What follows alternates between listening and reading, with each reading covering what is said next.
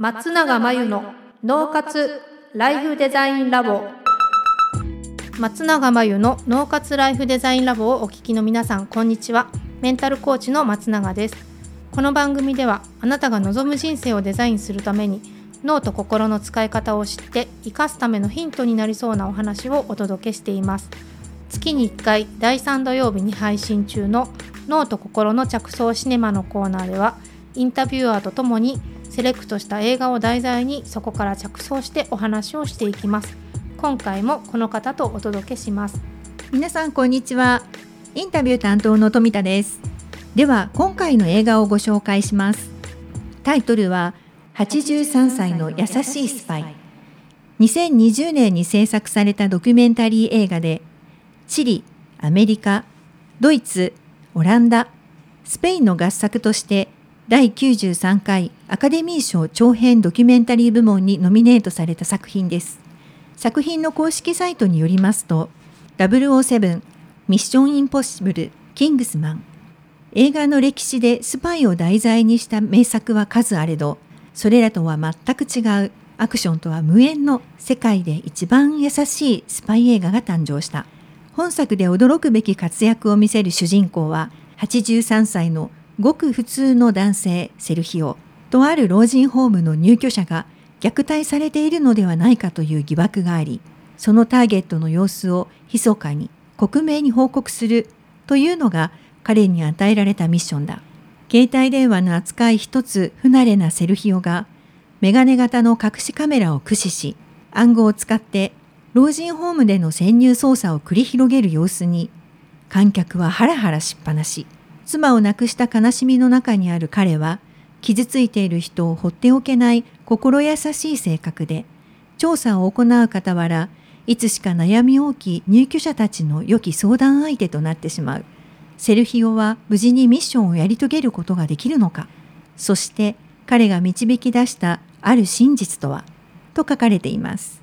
今回はスパイ映画、うん、ということなんですけれども、はい、しかもドキュメンタリーですか？あそうなんですよ。これはチリの老人ホームかな、うん、探偵事務所にある老人ホームの入居者の娘さんから母親が虐待されてるかもっていう調査依頼が来て、あなるほど、はい、で、えっと、私立探偵の探偵ものの映画を作ろうとして、はい、スパイを公募したと。はい、えー、それで来たのが83歳のセルヒオさん。はい、でセルヒオさんは、ええ、映画のね主人公になるとは知らないで スパイの仕事、まあ、スパイの仕事というか、はい、なんかあの仕事だと思って公募してきて、はい、そう。で探偵事務所から、はい、その老人ホームにスパイとして送り込まれるんだけど映画自体は、うん、老人ホーム側は映画を撮ると知らされていなくて、うんえー、まあ、老人ホームの、はい、まあ、密着ドキュメンタリーみたいなのを撮りたいっていうことで3ヶ月の撮影許可は取ってたらしいんですよ。なるほどなるほど。で次の入居者の方が来たらその入居者をメインで撮りたいみたいに言ってあって、そこにセルヒオさんを入居させるっていう。ああ面白い設定ですね。でセルヒオさんはスパイだと思ってるから自分のことを、はい、言われたミッションをやっていくんですよ、はい。はいはい、でそれをカメラが撮ってるっていう。スパイをスパイしてるみたいな。老人ホームの中でスパイしてるおじいちゃんを カメラが追ってるんですよ。面白い構造ですね。そうそうそうだからこれ大丈夫なのかな？撮る時倫理的にどうなんだろうっていうの思ったんですけど、結局撮り終わって、うん、えっと、老人ホームには、いやこういうことでこういうものを撮ってましたって、まあ、ちゃんと明かしてやったらしいんですけど、ええ、セリヒオさんも、はい、まさかのね自分が主演の映画ができちゃったっていう。完全にねドキュメンタリーなんですよ。ドキュメンタリーってことはこのセルヒオさんは、はい、実在の方ということですよね。そうそうそう。だからえっとね、奥さんを亡くしたばっかりの83歳の方で、はい、もうなんかスパイに採用されて張り切って仕事に取り組もうとしていたんだけど、はい、電子機器の扱いに悪戦苦闘して いたりあとスパイとして老人ホームに入ったのに、はい、もう入ったらすごい人気者になっちゃうんですよ。あそうなんですか？そう目立っちゃってもう一番の人気者みたいになっちゃって。スパイなのに。そう。そんな感じでちょっとねスパイ映画っぽくない。あああの私本編は見たことがないんですけれども、はい。予告編をあの、YouTube で拝見したんですが、セルフィオさん本当にこうチャーミングな方で、うんうん。女性の入居者が多いんですかねこの老人ホームは。やっぱりねあの、はい。どこの国も女性の方が長生きなのかあ8割かな、はい。男性は数名しか見当たらなかったですね。うーんなんかその中ですごくモテモテだったっていうことを書いてありました。あのセルヒオさんってええ。本当に一般公募で、はい。スパイになるとも俳優になるとも分からず多分応募してきてるんだけど、ええ。あの何かで読んだんですけどねはい。監督の方かな、もうセルヒオさんに惚れ込んでもうこの人主演でいくって、なったらしいんですよ。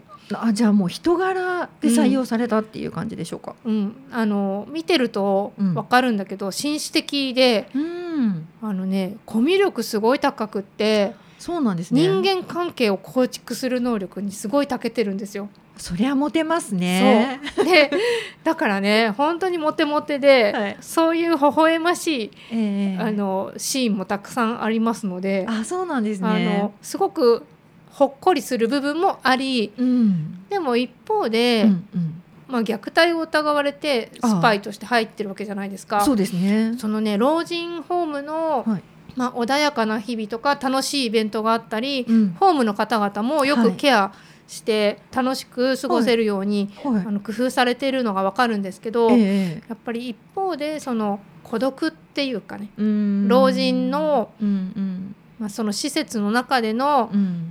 うん、喜び楽しみ何気ない日常うんの、うん。もう一つこの孤独みたいなものも描いていていうかうん。浮き彫りになってきてなるほど。なんていうかねほっこり優しいそのスパイではあるんだけどその分はい。いろんな闇もあぶり出してますよ。へえ。このドキュメンタリーの中で、うんそれそういういくつものシーンが描かれていてという感じですか？そうなんですあの自然発生的ですね。もうこれセルヒオさんメインでカメラ撮ってるんですけどええカメラの方っていうか撮ってるスタッフの方も、はいセルヒオさんとは話したりしないらしいんですよ。あそうなんですか？そうでもうセルヒオさんに密着してるんだけど、はい。本当に自然に起こってるいろんな出来事を撮ってます。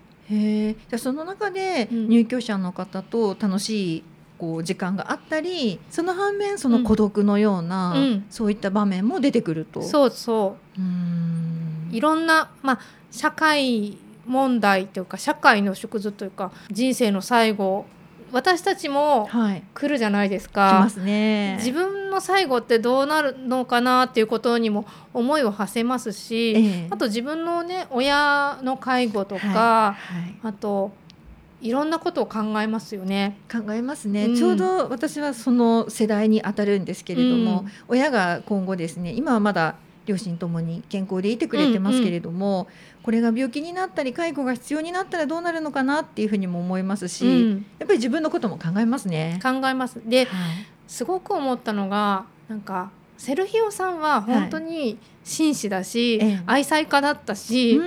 優しい人物ではい、で家族にも愛されてるから家族も会いに来るんですよ。あなるほど。そうなんだけど、はい。ホームの他の方々はなかなか家族が会いに来てくれない方とかもいてあなんかねその人のかまあどう生きてきたのかっていうこともあるだろうーし、うん。それだけじゃなくていろんな家族のご事情とかも、ね、近くにいたりはい。遠くにいたり子供があいたりいなかったりいろいろあるんだろうけど、はいいろんなものがあぶり出されててへー。なんていうかねユーモアたっぷりな映画なんだけどええ。結構家族と離れて暮らしてるね入居者たちがはい。このから漏れてくる本心うん。を見るとうん。この介護施設の在り方とかも問われているような気もするし、なんでね監督の方はええ。鑑賞後に親や祖父母に連絡したいと思ってもらえたらっていうふうに何かのインタビューで語っていたのを見かけました。そうですね、うん。こういつも忙しい日常を暮らしているとそういうのを忘れがちになっちゃうかもしれないですけれど、まあ、こういう映画を見て少し思い出す時にこう自分の家族にうん。連絡を取ってみるということは大切なことかもしれませんね。うん。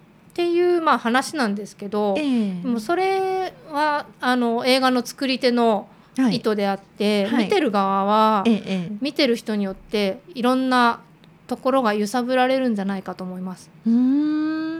なんかこの入居者の方っていろんな方がおそらくいらっしゃるんだと思うんですけれども、まあいろんなこの入居者がいるからこそ自分にの身近に感じる入居者もいらっしゃるのかなと思ったり。それはあるかもしれない。あのなんかねいろんなおばあちゃんが出てくるんですけど、ええ例えばね認知症の症状があって、はい。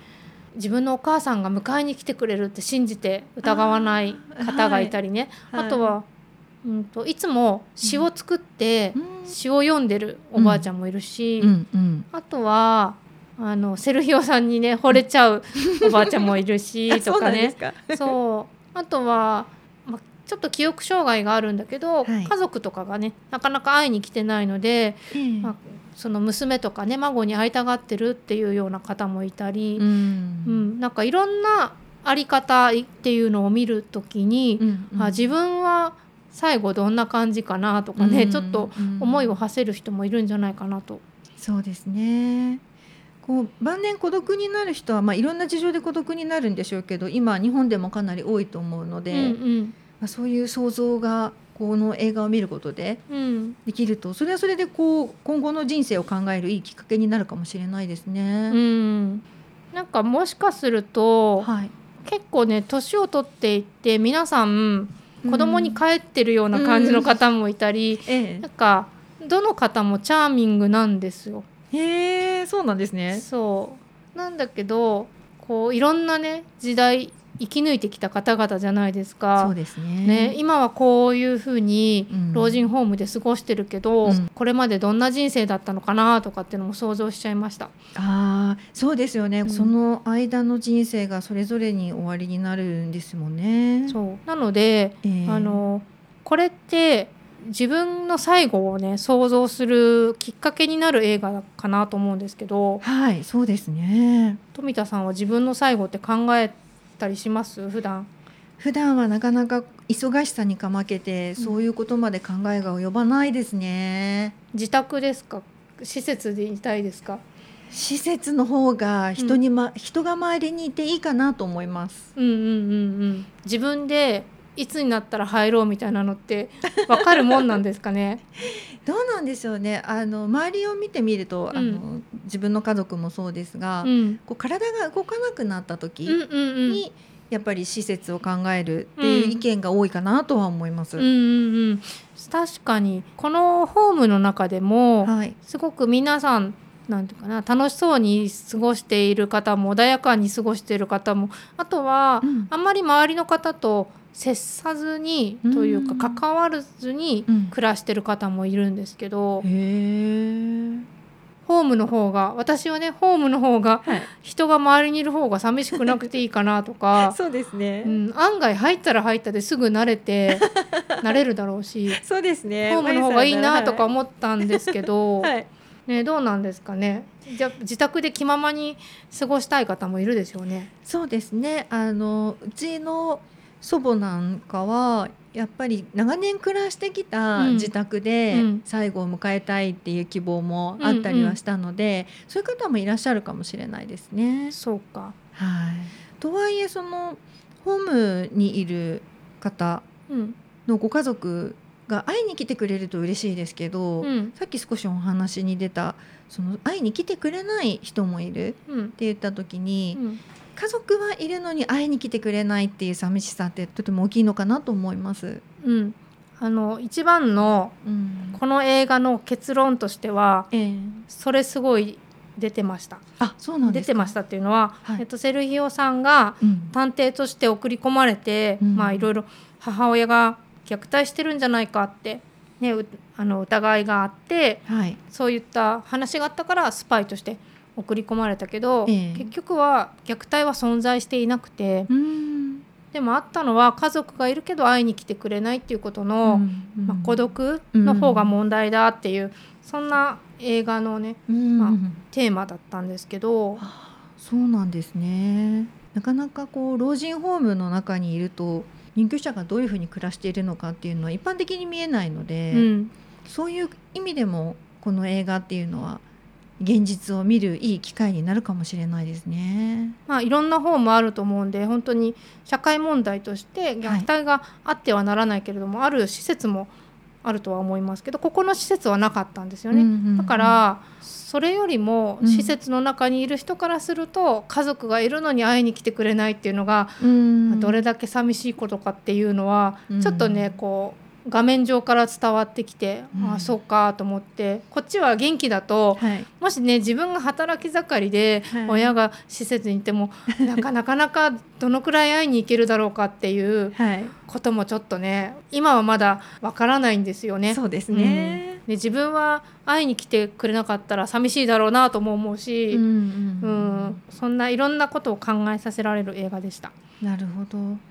そうなのでこの映画自体は本当にドキュメンタリーなので何を感じるかは人それぞれだと思うし、はい、見る人によって感じるポイントとかも違うと思うんですけれども、はい、少なくともなんかこの自分の人生の最後に思いを馳せるとかあと親とか自分の祖父母とか、はい、そういった介護問題とか、うん、あの家族の老いっていうことを考える機会にはなると思うので、うんはい、そういう意味ではたまにはねこういう映画でこういう時間を持つのもいいのかなっていう感じで、はい、重いテーマをちょっと面白く軽いタッチで見られる映画でした。はい、ありがとうございます。私もこの内容はもちろんそうなんですけれども、うん、この映画の撮り方にも一番最初、うん、マイさんがおっしゃった通りでとても興味が湧きましたので、うん、ぜひ見て今後の自分のことも考えてみたいと思います。はいということで今回は83歳の優しいスパイをご紹介しました。以上脳と心の着想シネマのコーナーでした。脳活ライフデザインラボ。あっという間にエンディングの時間です。最後に松永さんの今後の活動はいかがですか？2021年の春から内観力養成ライフデザインオンライン講座をスタートしています生き方と働き方を一致させてより望む人生を作っていくために自分との向き合い方整え方才能の引き出し方を身につけていただく講座です。自宅で好きなタイミングで受けられます。初月は無料です。詳しくはポッドキャストの説明欄に URL を載せていますので気になる方はチェックしてください。それでは次回の脳活ライフデザインラボでお会いしましょう。